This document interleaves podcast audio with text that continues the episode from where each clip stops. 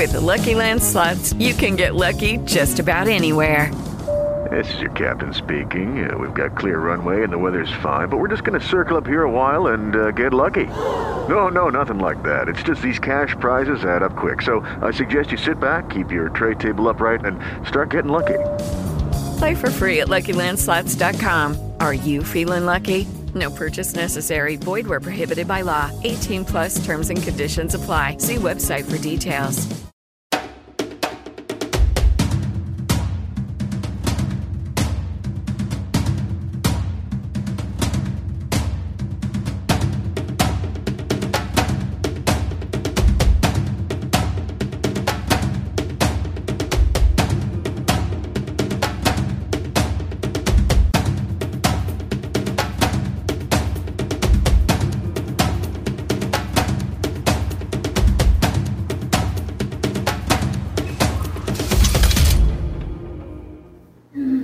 Buenos días, muy buenos días El Salvador. Ya estamos con ustedes en este espacio de encuentro con Julio Villarán esta mañana de miércoles 23 de marzo. Listos para llegar donde quiera que ustedes se encuentren con nuestra propuesta. Recuerde las vías tradicionales, Tigo 28, Claro 23, Cable Color 23 y también a través de nuestras redes sociales, Facebook Live, Twitter y nuestro canal de YouTube Informa TVX también llegando a través de Televisión Santiagueña, Canal 9 de la Unión, LN Noticias, La Voz de Washington Media, llegando a diversas plataformas, nuestro espacio. Y recuerde también que puede encontrar los audios de Encuentro con Julio Villarán en la aplicación de Spotify. Ahí vamos a encontrar y también recordando, recordándoles que hay un número de teléfono para que usted pueda escribirnos, un número de WhatsApp para que usted pueda mandar sus mensajes siempre. Aquí vamos a leer si no hay insultos, le vamos a leer, le vamos a procurar siempre estar leyendo. Esta mañana de miércoles me acompaña ya en el estudio Dagoberto Gutiérrez, está conmigo. Vamos a analizar un poco la realidad del mundo y la realidad de nuestro país. Sin duda, cuando suceden estos hechos como el de el evento eh, geopolítico militar allá en Rusia y Ucrania, siempre pensamos en el Dago para que nos venga a ayudar a entender. Y la gente me ha dicho, ahí me encuentro, la gente me dice, y cuándo lleva Don Dago para que nos explique qué está pasando en esa zona. Así que esta mañana de miércoles vamos a aprovechar el tiempo con Dagoberto para preguntarle de estas y otras cosas. Dagoberto, gracias por venir con nosotros. ¿Cómo no? Muchas gracias. ¿Cómo estás, Jul eh, Dagoberto? Bien, bien. Quizás bien. ¿Qué andas leyendo hoy, Dago? Siempre te voy a preguntar lo mismo porque Sí, me da curiosidad. Este es un libro extraordinario que se llama Armenia, 100 años de historia. Es de Óscar Arevalo, Óscar Jesús Arevalo, un armeniense Armenia Sonsonate. del departamento de, de Sonsonate. Son diferentes vidas de, de Armenia y eso constituye la, la historia. Óscar es un incansable escritor, investigador, un periodista con mucha experiencia.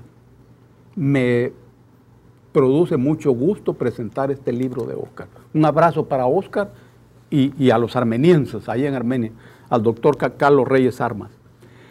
Y andas leyendo el diario de hoy. ¿Ah? Hoy, hoy- hoy- sí. ¿El diario de hoy andas leyendo? Sí, sí, sí. ¿Y por qué lees el diario de hoy? Es que el diario de hoy eh, le facilita a uno la comprensión, porque es un diario muy directo, Ah, directo, y eso lo vuelve sencillo. Es la, la complejidad de la sencillez. Entonces, por eso leo el diario hoy. ya cambió Altamirano la... Hoy es más directo. No, no, no, no, no. Siempre ha sido así. Eh, si- siempre ha sido así. Cuando uno lee el de hoy, rápido sabe para dónde va, a quién defiende y hasta por qué defiende. Conviene leer los diarios. Cuidado como vos decís que no lees diarios porque tienen muchas mentiras. Es que la mentira y la verdad está presente en todo, hombre. Ah, Eh, en todo. Es un desafío intelectual leer los diarios. Las neuronas se ponen tensas. Y no olvides de leer los muñequitos. ah, los muñequitos. Los muñequitos. Ahí hay un ejercicio fino, muy fino. Ok. Bueno, ahí está la recomendación de Dago. La primera recomendación, Ah, ah. leamos los diarios. Es que sí, la gente casi que no lee diarios ahora, pero hay que leerlo. No, hay, hay- hay que leer. Ahora, el, ayer se celebró el Día Mundial del Agua. Del agua, sí, sí. Esta es una fecha muy dramática para todo el planeta. El capitalismo ha convertido el agua en una mercancía y a todos los seres humanos también en mercancía. Esto amenaza la vida en el planeta. En todos los países, los grandes y los pequeños. Son pocos los países que tienen abundancia de ríos y de lagos. Los hay, los, hay. Pero en el caso de nosotros, el país se llama Río Lempa. Así le decía yo a mi invitado ayer, que vos siempre dijiste cuando van empezando los gobiernos, échenle ojo al río Lempa. Pero mira, vamos a revisar los periódicos. Vamos, a propósito de los periódicos, vamos a ver qué dicen las maderas de los periódicos. Rapidito, mira, esta mañana el diario Colatino dice, Asamblea aprueba reducir el IVA en los precios de los combustibles. Es interesante, es buena noticia realmente. Sí, ah, buena noticia. Rebajan el precio a través de los, de los impuestos. Durante 13 días menos IVA en combustibles. Ahí están las las de reducciones que van a ver, la super se le va a reducir 4.75% al IVA, en la regular 5% y en el diésel 1.75%. Más bien ese es el impuesto que se le va a poner en vez del 13%. Y ahí están las fotos dramáticas también de Kiev, en Kiev, Ucrania. Ahí están también las fotos del conflicto que sigue generando muchas muertes, muchos problemas en la zona de Rusia y Ucrania.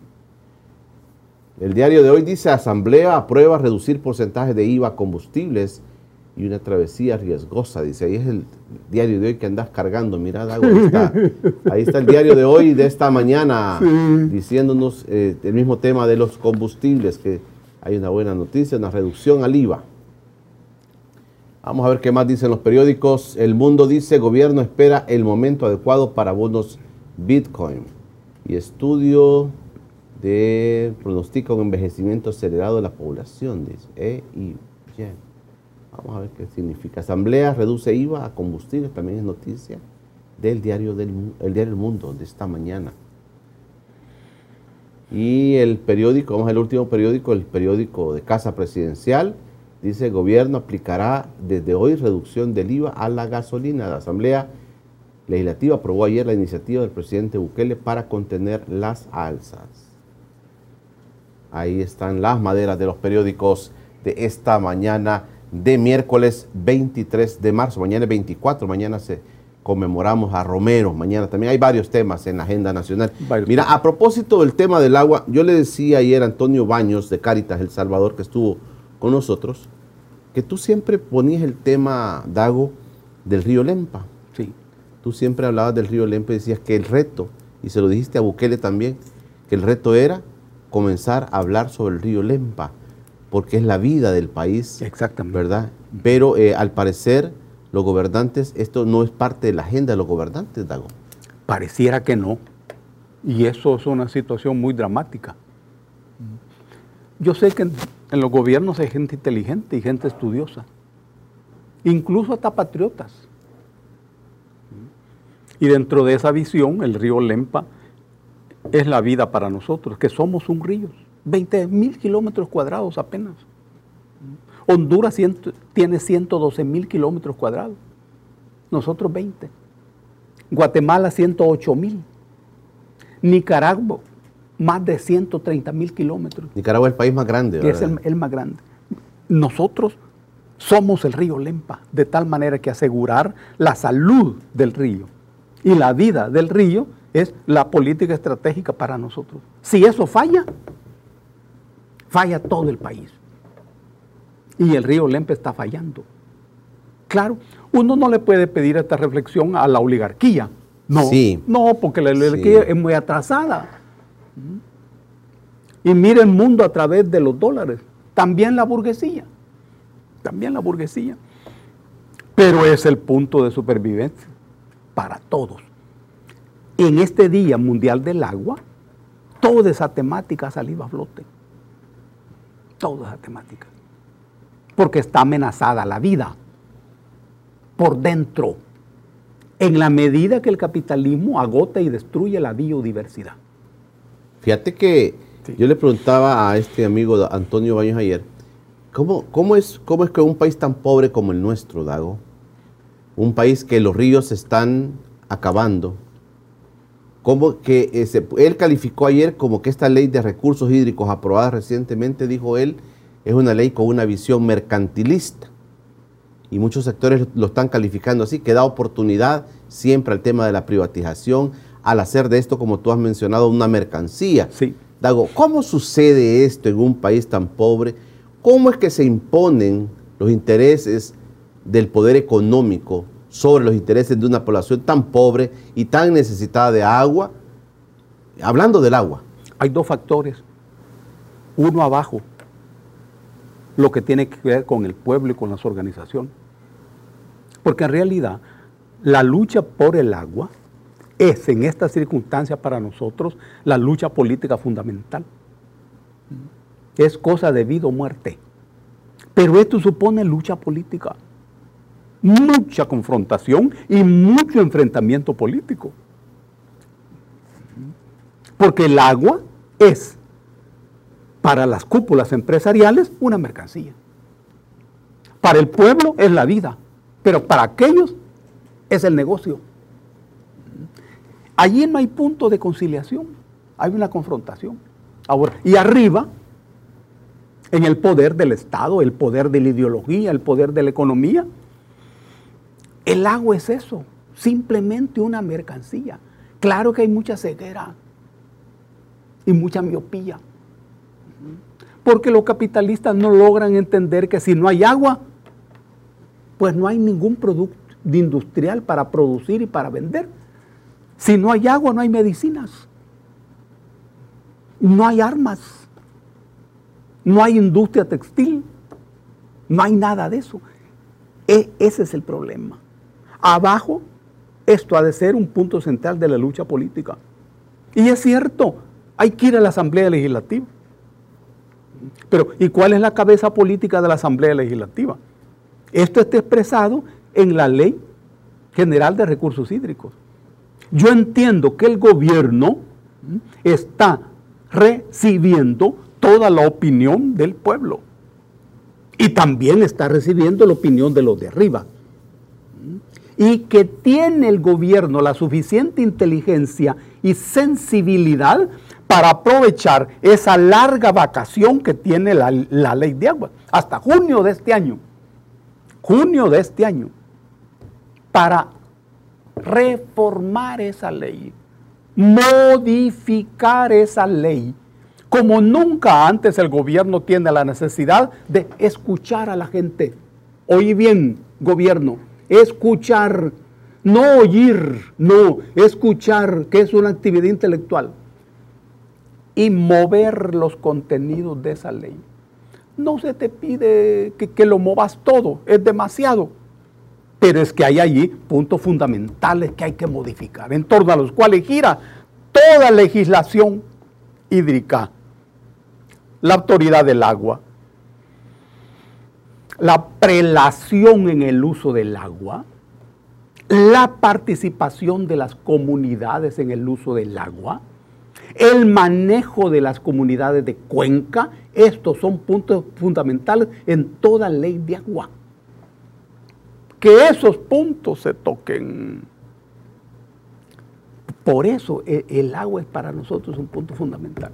Pero se habla, Dago, que hay que hacer una reforma constitucional, porque el agua no es considerada en la Constitución como un bien de, eh, digamos, no le dan la preponderancia al tema del agua en la misma Constitución. Y hay una batalla. Ayer mismo dicen que ese tema la Asamblea lo apartó y no lo, no lo va a discutir más, porque es una lucha que también los sectores que defienden el tema del agua están, eh, digamos, proponiendo que el Estado pueda hacer de la Constitución también poner al agua como un bien esencial para la vida del, del- ser humano en El Salvador. Claro, estamos hablando de la ley secundaria y estamos constatando las dificultades que hay. La dificultad y las limitaciones que hay para abordar este tema. Si pasamos a la constitución, el tema es, es más grave, es más complicado. Tiene que ver con el artículo 117, que es el artículo ambiental por excelencia de la constitución. Es débil, muy débil. La cabeza política está muy lejos de concederle derechos a la naturaleza. La cabeza política. Muy lejos de concederle derechos a la naturaleza. Todavía se sigue pensando que los derechos nada más tienen que ver con las personas. Y el mundo de los derechos en las constituciones es un juego. Por eso es que se le llama a esa parte de los derechos dogmática, que es una palabra misteriosa, que huele a, brujería. Dogmática. dogmática, que huele a incienso. En las constituciones hay dos partes, esa parte dogmática que huele a incienso y la parte real, que eso sí se llama orgánica, donde están contenidos la forma como se ejerce el poder, las relaciones entre los poderes, los límites entre los poderes. Ese es el corazón de la constitución. No es el mundo de los derechos que se llama dogmática. Mira, algo así como literatura o poesía. Claro, tanto la literatura como la poesía son fundamentales pero aplicada a una ley, ¿no? Entonces, si entramos al tema del agua en la constitución, eso es otro tema. Y no hay cabeza política para eso ahorita. No, en este momento no. Mira, Dago, me da la idea con lo que me estás diciendo que difícilmente en nuestro país podemos desamarrarnos de esos lazos oligárquicos que han dominado muchas de las partes de la economía, de la parte de, las cosas sociales de este país. El tema del agua es un tema que nos demuestra una vez más que nuestras sociedades no podemos zafarnos de esos grandes poderes oligárquicos que quieren controlar estas cosas, Dago. Brillante. Es que en toda sociedad humana hay una ideología dominante. Siempre. Y esa ideología dominante es la de el sector dominante precisamente. Esto hace que el más pobre de los pobres piense como el más rico de los ricos. Pero el más rico de los ricos jamás piensa como el más pobre de los pobres. Porque ¿de dónde viene la ideología dominante? Y la ideología es la manera como se mira el mundo, cómo se entiende el universo y cómo me ubico yo en ese mundo. Esa es la ideología. Todos tenemos ideología. Aunque no sepamos escribir ni leer, es el, poder de la ideología. No requiere letra. Ahora, ¿de dónde viene eso?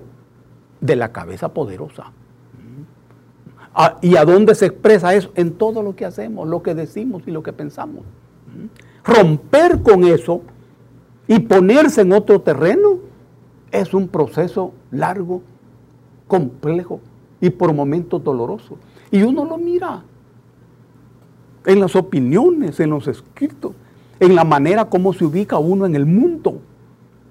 La sociedad salvadoreña es una sociedad oligárquica, ni burguesa, ni burguesa, porque la burguesía corresponde, ya a un capitalismo más avanzado, es oligárquico la manera como se abordan las cosas y cómo se aborda el tema del agua, igual oligárquico. Por eso la lucha es pesada, lenta. Y siempre la perdemos. Lo importante es que se pierde cada vez menos y se gana cada vez. Pero te voy a poner el caso del el caso del agua, Dago, te voy a poner el caso. El mundo avanza, el mundo está bien, está bien, todo eso está bien. Pero si ¿Quieres tomar agua? Yo sí, no, quiero tomar agua, pero no quiero, quiero tomar agua de verdad. Compras una botellita de agua que te puede costar 50 centavos de dólar. Correcto, es cierto. Eso expresa la privatización del agua. Ahora, el, el Estado, más bien el gobierno, ¿está en condiciones de enfrentar al mercado todopoderoso? No. ¿No? No. No, todavía. No todavía. Pero sin embargo, cuando uno mira esta noticia, aquí hay un enfrentamiento entre el gobierno y el mercado. Para el mercado, la gasolina debería valer 100 dólares el litro. El mercado es, ciego, sordo, mudo. Por eso está acabando su propia sepultura. Cuando el gobierno decide defender los intereses de la gente, pero ya no de los de arriba, hace lo que está haciendo. Hace lo que. El, el- el mercado impone que los precios de todo, no solo de los combustibles, vaya para arriba. ¿Crees que Bukele está, está muy claro en que debe enfrentar a todos estos poderes para cambiar el país? De- no, no lo sé. No lo sé. No he hablado con, con él. No, no, no, no, no te hablo Pero- de hablar, sino de lo que tú ves. Sí, pero, pero, en realidad, no se puede defender a los débiles sin enfrentarse a los poderosos. Y el poder es el mercado. Aquí hay una defensa de los intereses de la gente. A costa de los ingresos del Estado, pues, porque IVA y todo eso va para el Estado, ¿verdad? Ahora no. ¿Y con qué se está enfrentando? Con todo ese tumulto planetario que existe hoy. Aquí hay un enfrentamiento. Un enfrentamiento con el poder, con el poder de, estos poderes económicos, Dago, por ejemplo, es pensar en un tema de un sistema de pensiones que favorezca a los pobres, aunque tenga que enfrentar con esos grandes poderes. Un enfrentamiento con esos poderes es defender a los pobres el salario mínimo, a pesar de que los grupos económicos del país digan que no. Un enfrentamiento con el poder es cambiarle la dinámica mercantilista del agua a ponerla al servicio de la gente. Eso es cambiar el país. E- Ese es cambiar el país. Y ese es el problema de las transformaciones de una sociedad. Sí, a lo que tú siempre has hablado. Sí, ese es el problema. Que yo no puedo defender los intereses de los de abajo sin cortar los intereses de los de arriba. Yo no puedo hacer eso. Ni Dios lo puede. Cuando uno lee la Biblia de los hebreos, se da cuenta de eso. Ahora, ¿y los gobiernos pueden hacer eso? No. Hay temor de chocar con los de arriba. Temor. En todos lados. En la distribución, por ejemplo, de la pauta publicitaria de los gobiernos. ¿Quiénes se llevan la gran tajada de eso? Los más poderosos. Y la gente dice, pisto llama pisto, dice. Esa es una palabra filosóficamente maravillosa. Pisto llama pisto. Entonces los gobiernos les dan ventajas a los que ya tienen todo. Y no ayudan a los que no tienen nada. Porque este es muy poderoso. Pero hay un momento en que eso termina. Hay un momento. Y cuando llegue ese momento hay que prepararse para la guerra. Es que no hay otro camino. Miramos, señor Romero, ¿qué delito cometió Monseñor Romero para que le di- dispararan al corazón? Ser justo, ser bueno, decir la verdad, decir la verdad, estar con los de abajo y no con los de arriba. Bueno, lo mataron. ¿Y quiénes lo mataron? Los de arriba. Claro, los poderosos.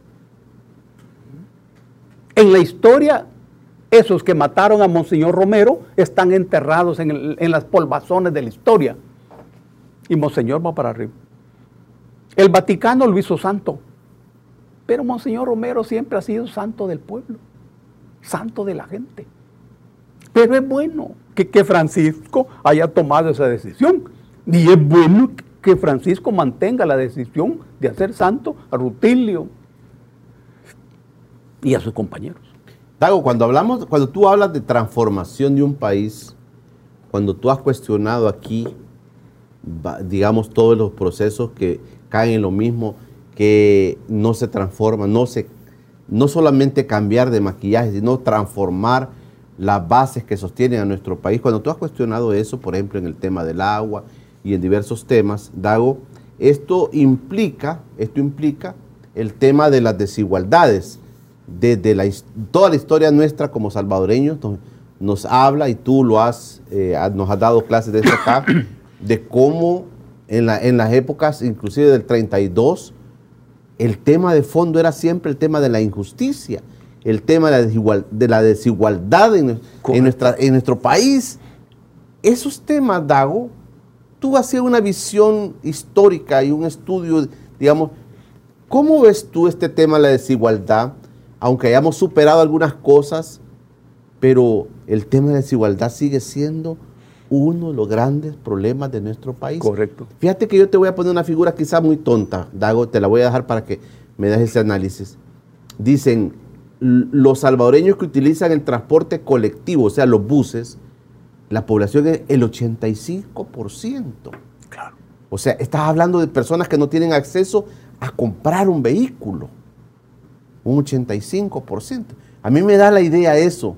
No sé, es un ejemplo que es muy tonto, pero de que el tema de desigualdad, Dago, sigue siendo un gran problema para nosotros. Exactamente. Cuando los burgueses tomaron el poder en la Revolución Francesa y le volaron la cabeza a los reyes, incluyendo a la María Antonieta, pobrecita, no la pudo salvar su novio, mm, establecieron tres criterios, libertad, igualdad y fraternidad. Esto era muy inteligente. ¿A qué libertad se referían los industriales franceses que tenían el poder? A la libertad que tenía el siervo de la tierra de vender su fuerza de trabajo a quien él quisiera y en las condiciones que establecieran. Era el nacimiento del contrato de trabajo. No era otra cosa. Cuando aparece la palabra libertad no quiere decir que yo quiero hacer lo que quiera y puedo decir lo que quiera. No, es libertad de vender mi fuerza de trabajo al industrial. Porque esos burgueses necesitaban mano de obra. Ya habían fábricas y necesitaban que los siervos de la tierra se convirtieran en obreros en sus fábricas. Y la igualdad. Igualdad legal De derechos. legal, legal. Eso llega hasta nuestra constitución. Dice, todas las personas son iguales ante la ley. Es ma- maravilloso. Antes decían todos los hombres. Pero hoy dicen todas las personas iguales ante la ley. No está tocando la igualdad en la economía, en el trabajo, en el poder, en la educación. No, hombre, ante la ley que es una ficción. Ahora, y ante la ley yo puedo ser igual a los otros si soy desigual en la economía. No, no, es una mentira. Yo soy pobre, a mí me acusan de un delito. Bien, hay un rico, lo acusan del mismo delito, ajá, pero somos iguales ante la ley, ¿cómo no? Pero el rico pone 10 abogados a, a que lo defiendan. ¿Y yo? ¿Cuántos tengo? Ni uno. Te pica la víbora. Claro. Entonces, yo soy culpable. Y el rico eh, es inocente. Porque culpable no es el que comete el delito. No, culpable es al que se le prueba. Y la prueba es una figura histórica. Entonces, la igualdad jurídica es una falacia. Ahora, la burguesía llega hasta ahí. Y que cada quien lo interprete a su modo. Eh, jurídica, pero no económica. El derecho no se mete en la libertad económica. No, no se mete. Incluso el derecho se enseña en las escuelas de derecho así, un derecho puro, que no tiene que ver con la historia, ni con la política, ni con la economía, ni con el poder. Es Kelsen. Eh, eh, Es así. Y la fraternidad, ah, porque no debe haber lucha de clases. Mira qué inteligentes. El pobre no debe luchar contra el rico, debe aceptar su condición y su situación. Mira qué inteligentes. Estamos hablando de 1790. Y eso se fue plantando en, en las constituciones que los franceses establecieron. Es- estoy hablando de una revolución popular Popular. di- dirigida por los burgueses. Pero eso se mantiene en nuestra constitución. Es increíble. Es increíble. ¿Hemos avanzado no en la desigualdad de nuestro país? Te voy a, te dejo planteado, pero así quiero que, que me digas, Dago, ¿qué factores no, no permiten que nuestra sociedad en un país en el año 2022 podamos decir que los estudios digan que realmente el tema de la desigualdad en nuestro país ha cambiado drásticamente Ah, con lo, como, como la historia lo decía, que las luchas sociales, que las luchas de los campesinos también.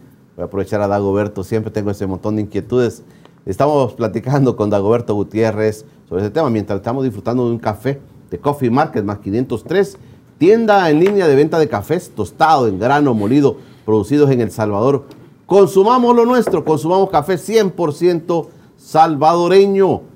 Coffee Market más 503. Mientras Dago se sirve más cafecito, eh, la niña Rosy, fíjate que nos trajo Cusca Plus. Cusca Plus. Ahí me pueden poner quizás las, ahí me pueden poner las variedades de los cafés porque hoy me trajo, Rosy me dijo de entrada, hoy voy a ponerle Cusca Plus como café. Así que estamos disfrutando con Dagoberto Gutiérrez. Hacemos una breve pausa. Aquí hay varios comentarios ya que están llegando para Dago. Vamos a leer cuando regresemos después de la pausa. Cabal, cabal.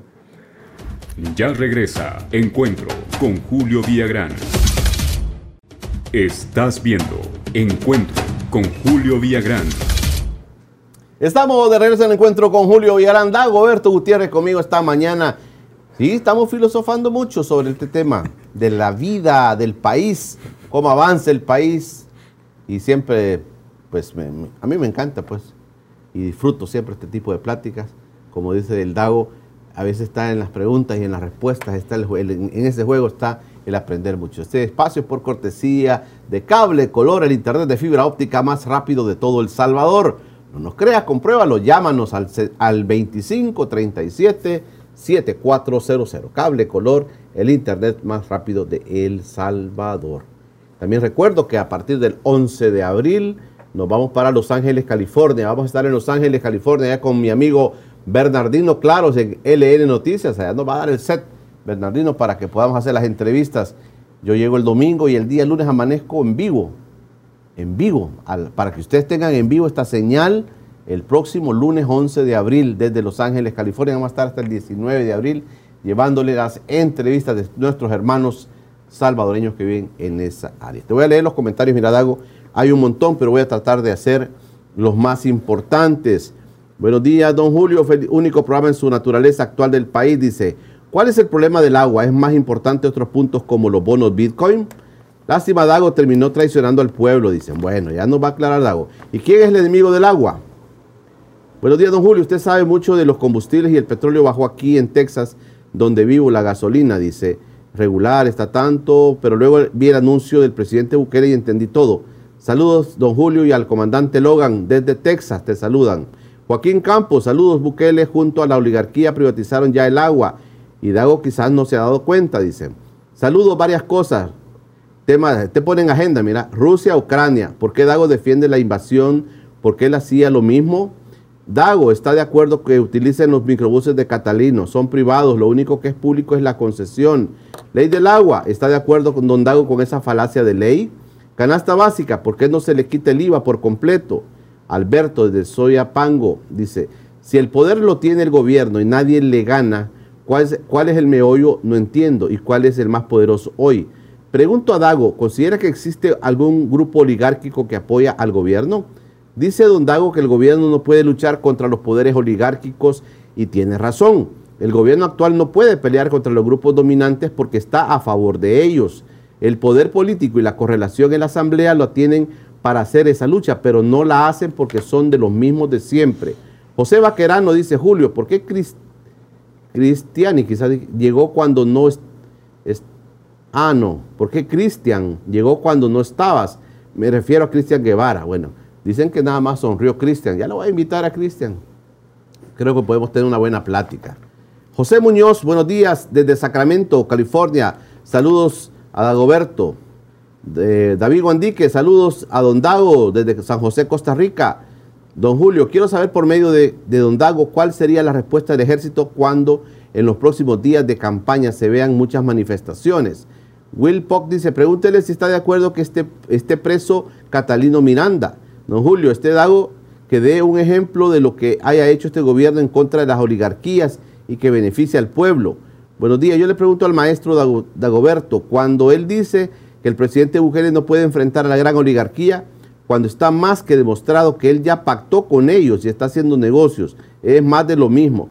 Me gustaría que Dago nos aclarara si Rusia es socialista, porque existe un grupo oligárquico, dice.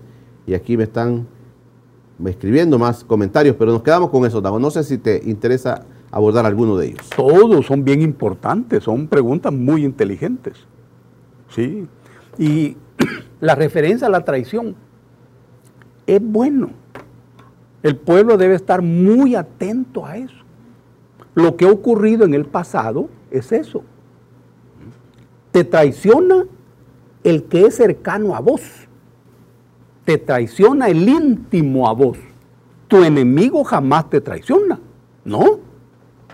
Él, él es tu enemigo. Es tu enemigo, hombre. Y te eliminará si puede. La traición es del amigo, del amigo. Traicionan los gobiernos a los que vos le has dado los votos pensando que va a gobernar para vos. Allá hay un error. Allá hay un error. Por- porque la misma legislación rompe la relación entre el votante y el dueño del voto que vos le das. No hay relación entre el elector y el elegido. Eso está roto en la constitución. Y ese al que vos le das los votos no tiene ningún compromiso con vos. Mira, el 125 de la constitución dice, los diputados representan al pueblo entero y no están ligados por ningún mandato imperativo. Está diciendo eso. De tal manera de que el ejercicio del voto es una carga política fundamental. Ahora, ¿y te puede traicionar un gobierno? Sí, eso es lo que ocurre. Y el pueblo que, que da el voto debe estar pendiente de eso. Debe estar pendiente de eso. Y no debe pensar que la solución a eso viene en la otra votación. No. No, hombre. Eh, Es que es la, estru- la estructura que impide que los procesos avancen. Ahora, ahora bien, la relación del gobierno y la oligarquía. Cuando hablamos de oligarquía, estábamos hablando del poder dominante en este país. En mi país, en otro país, la fuerza dominante es de la burguesía. En otro país, la fuerza dominante es la del pueblo. Cuando en un país el pueblo decide y manda, los otros países gobernados por las oligarquías califican de dictadura esos gobiernos. Claro. Le llaman dictadura a Venezuela, por ejemplo. Allí no mandan los gringos. Eso quiere decir que ahí no mandan las oligarquías venezolanas. El gobierno se maneja con otras reglas. Tiene otros amigos. Y los mismos enemigos. Ese juego de democracia y dictadura ha de mover las neuronas de todos nosotros. Las neuronas de todos nosotros. ¿A quién se llama dictadura? ¿Y a quién se llama democracia? Los gringos llaman democracia a Arabia Saudita. Semejante tiranía. Los gringos llamaron democracia al gobierno de Pinochet en Chile. De maña dictadura asesina. Pe- e- Es que es así. No son puntos en blanco y negro. Por eso la cabeza política es fundamental. Y ahora, el gobierno del Salvador enfrenta a la oligarquía, tiene el poder para hacerlo, podría hacerlo, porque tiene el poder del apoyo del pueblo, por lo menos expresado en, en lo que aparece en las encuestas, en las encuestas. Ahora. ¿y puede hacerlo a partir de su cabeza política? Eso yo no lo sé. Y la oligarquía frente al gobierno, ¿qué posición tiene? Parcial. una parte de, de la oligarquía está con el gobierno. Una, una parte. Una parte. Una parte. Algunos oligarcas están con A- Bukele. algunos oligarcas. Vos sabés bien quiénes son. Pero la otra parte no. Están pendientes. Están mirando. Están maniobrando. Están moviendo sus fichas. Ellos saben qué fichas tienen. Están esperando qué les van a decir los gringos. Pero en el mundo de hoy, el imperio estadounidense tiene cada vez menos oxígeno, menos resuello. Mira, Dago, pero los oligarcas que acompañan a Bukele están haciendo su juego también. Por supuesto, es que aquí no estamos hablando de relación de los ángeles en el cielo, no. Incluso en el cielo hay conflictos. Por eso es que tienen a San Miguel Arcángel, Para que ponga orden. para que ponga orden, anden un caballo blanco en un momento y un caballo negro en otro momento. Cuando se le canta el caballo blanco, le dan el caballo negro. Y, y eso es en el cielo. Y no digamos aquí. No, claro. ¿Qué es lo que lo mueve a uno? El amor, el poder y el interés. El interés. Pero si esos grupos oligárquicos que acompañan a Bukele están bien cerquita, eh, van a defender sus intereses y no los del pueblo. Dago. Por supuesto. Y entonces nos va a costar avanzar. Claro que es que es así. Así que yo voy a defender los intereses del- de, de otra clase diferente a la mía. No, hombre. No. Eso es normal. Por eso la lucha política es siempre una lucha de clases. Que se enfrenta. Uno no lo mira. Uno no lo mira. Porque uno no mira con los ojos, uno mira con el cerebro. Y, es el cerebro eh, de donde está la ideología. La gente dice, todo depende del lente con que se mire. Esa es una palabra maravillosamente cierta. Sabiduría Sí, popular. El, el ente. ¿Y qué es el ente? Es la ideología que vos tenés aquí, no aquí. Aquí. Por, por eso esto cuesta entenderlo. Ahora, Rusia, la confrontación que hay ahora en el planeta, ¿es una confrontación entre Rusia y Ucrania? No. Esto es lo primero que hay que saber. Es la confrontación entre Eurasia, Estados Unidos, la OTAN y Europa. Esa es la confrontación. ¿Y qué es Eurasia? Es Rusia, China, India, Irán y los grandes países del Asia. Eso es la confrontación entre Occidente y el Oriente. Esa es la confrontación que estamos viendo. Ahora, esta confrontación no es nueva. Cuando vos leíste allí en plan básico la Ilíada de Homero, allí aparece esa confrontación. Claro, uno era un niño chiquito y no entendió en ese momento eso. Troya, que se llamaba Ilión, era el oriente. Eran los dárdanos, domadores de caballos, como dice Homero. Era el oriente. Y toda la tropa que se formó en Micenas bajo las órdenes de Agamenón era el occidente. ¿Y por qué le hicieron la guerra? No por Helena. Claro, la Helena estaba enamorada de París y no quería Menelao, pero esta es una historia que te la, la puedes contar otra vez. Aquí fue una guerra de mercado, porque las mercancías que venían para el Mar Negro, que en ese momento se llamaba Mar del Ponto, al pasar por Troya pagaban impuestos, aranceles, mira, ya existía todo eso en aquellos tiempos. Y entonces Eurasia, Dago, entendiéndolo así, los, los países que has mencionado se conforman. Eh, Te pregunto eso porque China, que es preponderante a nivel económico en el mundo ahora, eh, China está detrás como, como quieto, como, como silencioso ante lo que está pasando en este momento. Por lo menos se ve así, Dago. China no está detrás, está adentro. Es que en todo fenómeno no hay nada detrás, adentro.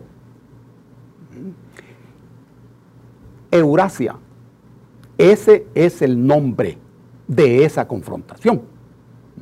Rusia es parte de esa confrontación, la India es parte de esa confrontación, es el Oriente, de donde viene la ciencia, los números, la filosofía, el álgebra, la matemática, es el Oriente, frente al Occidente que no sabe qué hacer, que no entiende. Europa adolece de lo que se llama síndrome civilizatorio.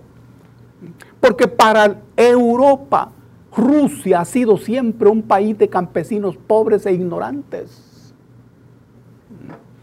Le encargaron a Napoleón Bonaparte derrotar a Rusia, la Rusia feudal de 1812. Los que invadieron Rusia en ese momento no fueron los franceses, fueron los europeos porque con los franceses iban los prusianos, los italianos, los austríacos, húngaros, Europa, y fueron derrotados por el pueblo ruso, por los feudales rusos. Dago, ¿qué significa Ucrania en esto? Ucrania, ¿Qué es Ucrania en esto? ¿Qué es Ucrania en esto? Es el escenario de esa confrontación el escenario político militar de esa confrontación. Nada más, nada más eso. No es confrontación entre Eurasia y Ucrania. Ucrania es el escenario, un escenario. Pero hay otros escenarios que aparentemente no son militares. Por ejemplo, el tema de las sanciones. Eso es militar, eso es parte de la guerra tardío, muy tardío. Buscan derrotar a Rusia y a Eurasia con estas sanciones económicas. Y aquí es muy importante darse cuenta que cuando la Unión Soviética se derrumbó en los años 90, para Occidente este acontecimiento fue una gran victoria. Porque entonces toda esa riqueza de Rusia iba a ser capturada por Europa y por los gringos. Y todo esto iba a ir al capitalismo. Le abrieron los brazos, bienvenido al capitalismo. Rusia iba a ser el mercado de toda esta gran fábrica productora. ¿Qué pasa 20 años después? Los temas se han invertido. Es Europa la que depende de Rusia. Y Rusia se desarrolla en términos capitalistas. Vos que preguntaste sobre el socialismo. No, hombre, en términos capitalistas. Este es un conflicto intercapitalista. ¿Cuál es el problema de Europa? Que ese pueblo de campesinos que ellos miran son más fuertes que lo que ellos suponían. El proyecto del viaje a Marte de Europa tiene un punto cardinal, es el, descenso de la nave en Marte. Ese descenso lo maneja Rusia científica y tecnológicamente. Por eso ha sido suspendido. Muy, bien. Ese país de campesinos hoy no depende de Europa tecnológica ni científicamente. Y Europa no, entiende eso. La banca rusa metida en la banca europea. La industria rusa metida en la industria europea. Europa depende del gas ruso en su industria. Oí bien esto. No es solo para los hogares, que ya sería muy grave. No, hombre. La industria europea depende del gas ruso. Ahora, ¿ese era el cálculo de Europa? No. ¿Y Rusia permite que las empresas europeas roben su materia prima de su inmenso territorio? No. Eso se llama síndrome civilizatorio. Hoy entiende uno por qué Europa ha sido escenario de sangrientas guerras. Es que son incapaces de ponerse de acuerdo. Europa es un montón de paísitos, cada uno con su idioma, cada uno con sus costumbres, cada uno con su economía. Rusia es un solo país. Y para pasar del socialismo al capitalismo, Rusia no sufrió el largo proceso de los europeos, porque la Unión Soviética preparó la estructura, la economía, la sociedad, para pasar al capitalismo. Desarrolló la ciencia y la técnica. Por eso es que Rusia eh, en unos 20 años va para arriba. Eh, eh, ese es el punto. El tema de Eurasia, muy bien, está bien desarrollado. ¿Contra quién? ¿O quién contra Eurasia? ¿Quién? excelente. ¿Quién contra Eurasia? Excelente. El mundo ha cambiado ya. Este mundo que estamos viviendo hoy, marzo 2022, ya no es el que vivimos en diciembre del 2021. En realidad hay otro juego y otras reglas del juego. ¿Quién está al otro lado? Estados Unidos. Ok. ¿Quién es el que está negociando en Ucrania? No es Ucrania, es Estados Unidos. ¿Ah? Estados Unidos. ¿Y por qué no se meten en esa operación militar que Rusia desarrolla allí? Por una sola razón. Porque Rusia tiene en este momento superioridad militar tecnológica. Estoy hablando de los cohetes hipersónicos. Esa es la razón. Porque por primera vez en la historia de, de la humanidad, los países que antes hacían la guerra en Europa sin que en sus territorios no se moviera ni una mosca, hoy ya no ocurre eso. Hoy ya no ocurre eso. Y nadie en Occidente tiene esa tecnología. Esta es la razón, es un problema de poder Ok, ok. constante y sonante. Constante y sonante. Ok. Hago la última pausa, Dago.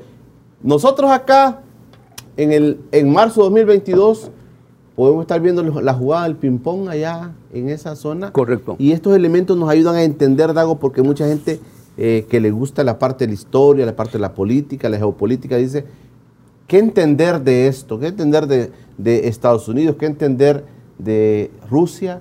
¿Qué entender de ese que está dando ahí? Porque a veces uno toma posiciones un poco así como a la ligera de lo que está pasando, Muy ¿verdad? bien. Te, dejo planteado eso. ¿Cómo no? ¿Cómo no? nosotros podemos ver esto? ¿Qué podemos sacar de conclusiones en este conflicto que económicamente está trayendo muchos, muchos desastres al mundo? No solamente a Eurasia, no solamente a Europa, al mundo está trayendo muchos problemas económicos y nosotros no somos la excepción. Hacemos una breve pausa, ya regresamos. Ya regresa Encuentro con Julio Villagrán. Estás viendo Encuentro con Julio Villagrán. Estamos en el último bloque de encuentro con Julio Villarán disfrutando una plática sobre lo que está pasando en el mundo, la geopolítica. Es a veces complicado entender estas cosas.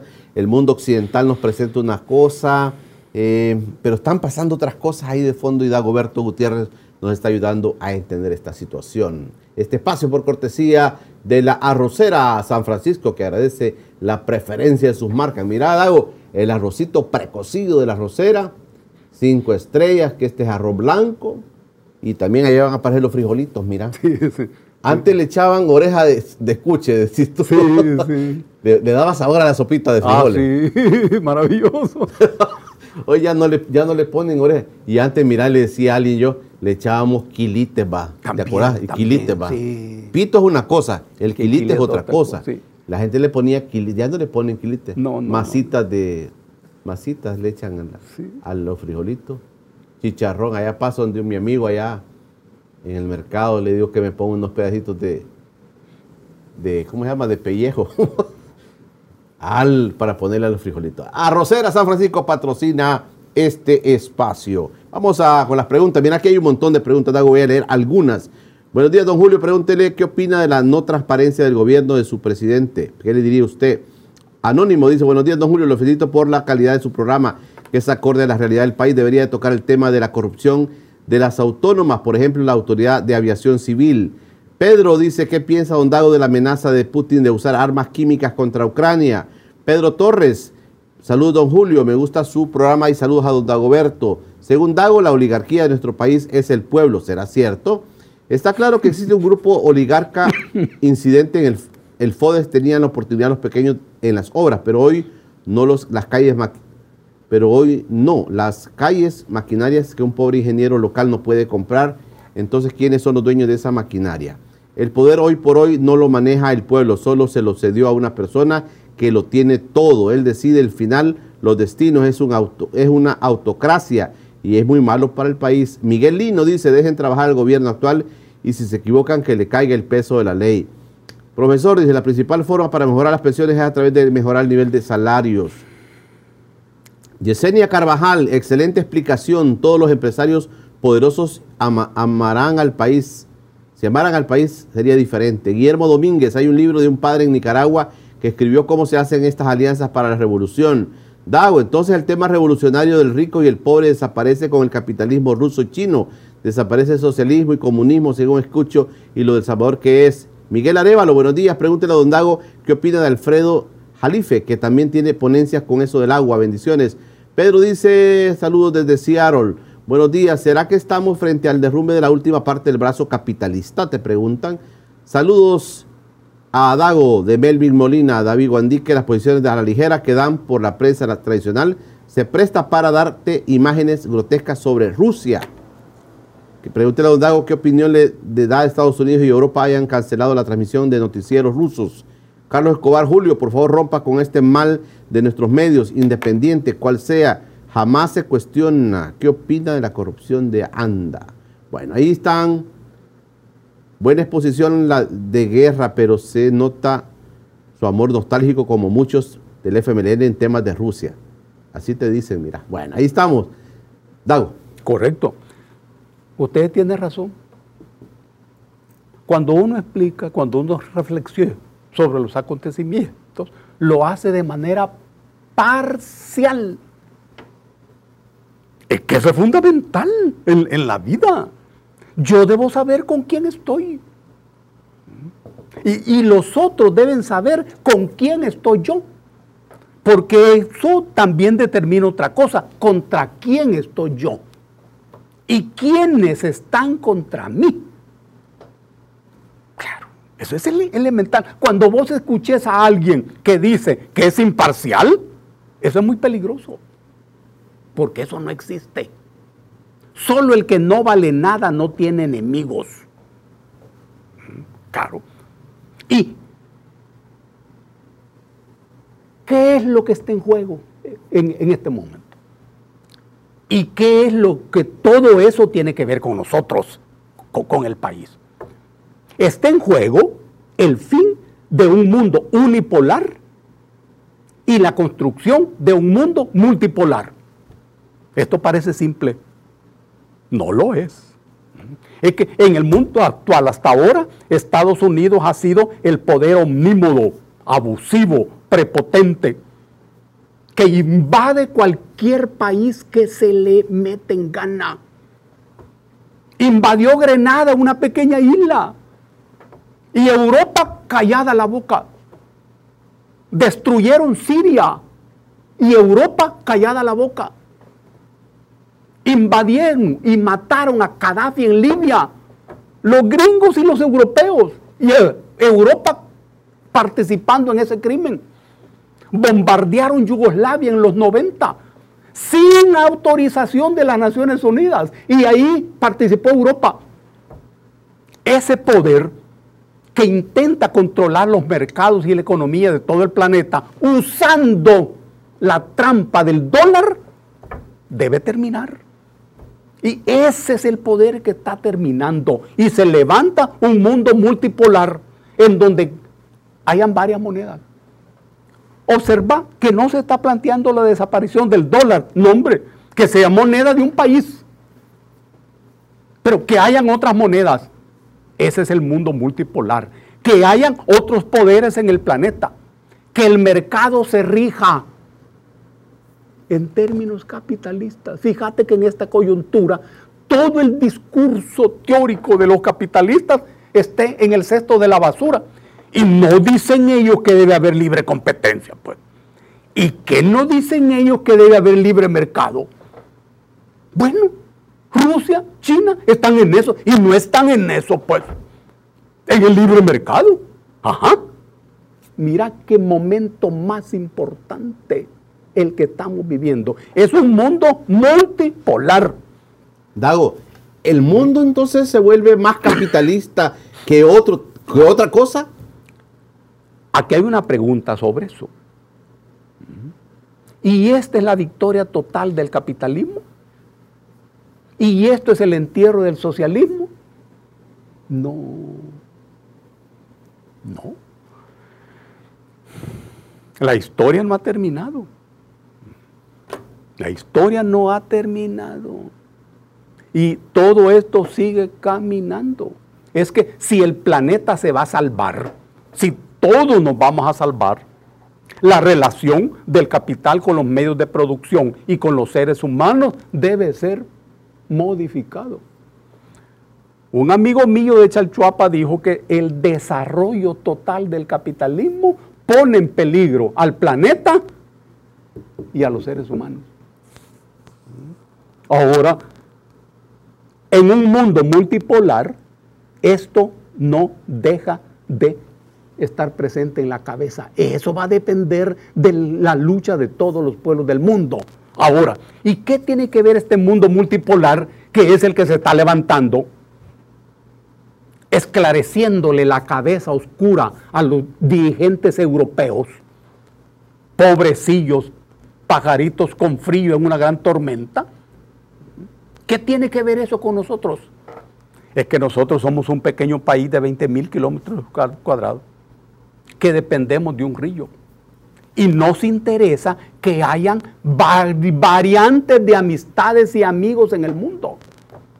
No nos conviene que haya un solo poder omnímodo, abusivo y prepotente. Dos, nos interesa que el mercado planetario se abra a todos los seres humanos. Nos interesa que haya posibilidad de jugar con varias monedas. A nosotros nos interesa tener amigos en todos lados. Nosotros no podemos tener enemigos, no tenemos derecho a tener enemigos. Esa variedad, esa diversidad es lo que nos conviene a nosotros. Porque dicen que Bukele no se pronuncia a favor de Rusia porque lo van a acusar de prorrusia. Pero sí quisiera ir en contra de los Estados Unidos y, mejor se calla. La posición del gobierno es muy inteligente. Es un no alineamiento. No alineamiento. Que entraña un alineamiento. Es el alineamiento con los intereses de su propio país. En, en el caso del Salvador, requiere valentía capacidad para enfrentar todas las presiones de distinto tipo. No solo de los gringos, que son malas presiones, de, otras partes. Hasta Borrell, el de la Unión Europea, se ha metido a eso. El Borrell que debía estar preocupado por sus propios problemas y dificultades. Por eso requiere valentía. Es un no alineamiento. No es un juego simple. No, es un juego complejo, muy complejo. Y mucha capacidad para observar el curso de los acontecimientos. Ahora bien, aquí ha habido críticas para el gobierno. Se le ha criticado corrupción, falta de comunicación. Esto es muy importante. Por favor, no renuncien a eso. Y el gobierno escuchará esto, sabrá tomar las medidas inteligentes y oportunas. Es bueno eso, la capacidad de crítica. Falta de transparencia, dicen de este ah, gobierno. Claro, falta de transparencia. Está oyendo el gobierno, están oyendo esto. Ellos determinarán si están interesados en demostrar que esto es así. Ahora, guerra química. El problema de los gringos es que en esta operación militar se han descubierto en el territorio de Ucrania laboratorios químicos donde se hacen experimentos biológicos, se hacían experimentos biológicos en manos de los Estados Unidos. Los Estados Unidos hoy aparecen desnudos, se dedican a esto y se dedicaban a esto. Cuando se llevó a, las Naciones Unidas esta discusión, maniobraron. y acusaron a Rusia de esto. Pero los laboratorios son estadounidenses en Ucrania. Ese es el debate. No hay que ser víctima de la desinformación. Vemos a una Rusia atacando a Ucrania y vemos destruyendo y matando gente en Ucrania. Entonces, eh, eh, digamos, el mundo occidental lo que está mostrándonos es una Ucrania víctima de una agresión rusa. Esa es la desinformación. Y esa es la propaganda. No refleja la verdad. En términos técnicos, en Ucrania no hay exactamente una guerra. Claro, cuando se habla de operación militar, se trata de eso, que busca dos cosas. Y lo, lo han dicho los rusos. Desmilitarizar y desnazificar. Es decir, se está destruyendo los centros donde hay gran cantidad de armas sofisticadas que Occidente ha instalado en distintos puntos del territorio de Ucrania que apuntan contra Rusia. Y dos, desnazificar, eso sí, la destrucción de los puntos de fuerzas militares y políticas fascistas que hay en Ucrania. De eso se trata. Ahora, esto implica destrucción de... Sí, pero eso no tiene nada que ver con la destrucción de los gringos en Siria, ni la destrucción de los gringos en Libia, ni en Yugoslavia. No tiene nada que ver. Y allí, ¿qué dijeron los europeos? Se callaron. ¿Estás oyendo vos, gobernantes de Francia y gobernantes de Alemania? Que no tienen capacidad ni para defender sus propios intereses en esta coyuntura. Es increíble. Y los españoles que acaban de darle una puñalada en la espalda al pueblo saharaui, entregando saharaui a Marruecos, la gran dictadura árabe. Toda esta coyuntura ha de entenderse como lo planteó Cuba en la discusión de las Naciones Unidas. El delegado cubano en esta discusión dijo que los acontecimientos que hoy ocurren en Ucrania deben ser vistos buscando sus causas militares, geopolíticas. Que las condiciones de seguridad de cada país, incluyendo Rusia por supuesto, deben ser resueltas y deben ser respondidas de todas las partes. Que la posibilidad de una solución política está viva y está presente, siempre y cuando se resuelvan las causas que dieron origen a este conflicto, que no están solo situadas en esa zona, están situadas en el mundo. Estas palabras de Cuba en la ONU son ruta para cualquier reflexión que se haga sobre el tema. Interesante. Dago, gracias por venir con nosotros. Mira qué tema más ah, apasionante realmente. fundamental para todos nosotros. Porque estamos viendo, como te dije, estamos viendo el ping-pong y muchas veces no tenemos el criterio como para poder tomar posición sobre esto y sacar la ganancia de esta parte de la historia que está pasando hoy en este momento. claro, ante nuestros ojos. Ante nuestros ojos. Gracias, Dago. Un abrazo para todos y para todas. Gracias a Dagoberto Gutiérrez, nuestro invitado esta mañana de miércoles.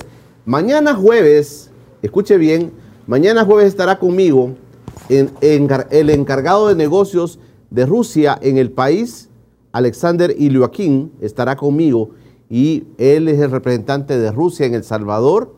Él representa al embajador que está eh, concurrente en Nicaragua, pero Alexander Ilyuakin, una persona que conoce mucho de política, un diplomático con mucha experiencia en el mundo, estará con nosotros mañana.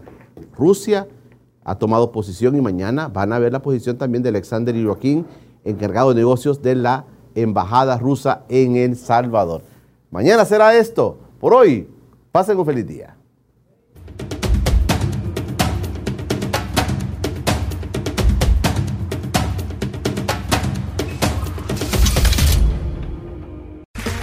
Okay, round two. Name something that's not boring. Laundry? Ooh, a book club. Computer solitaire, huh? Ah. Sorry, we were looking for Chumba Casino. That's right. ChumbaCasino.com has over 100 casino style games. Join today and play for free for your chance to redeem some serious prizes. ChumbaCasino.com. No purchase necessary. Where prohibited by law. 18 plus terms and conditions apply. See website for details.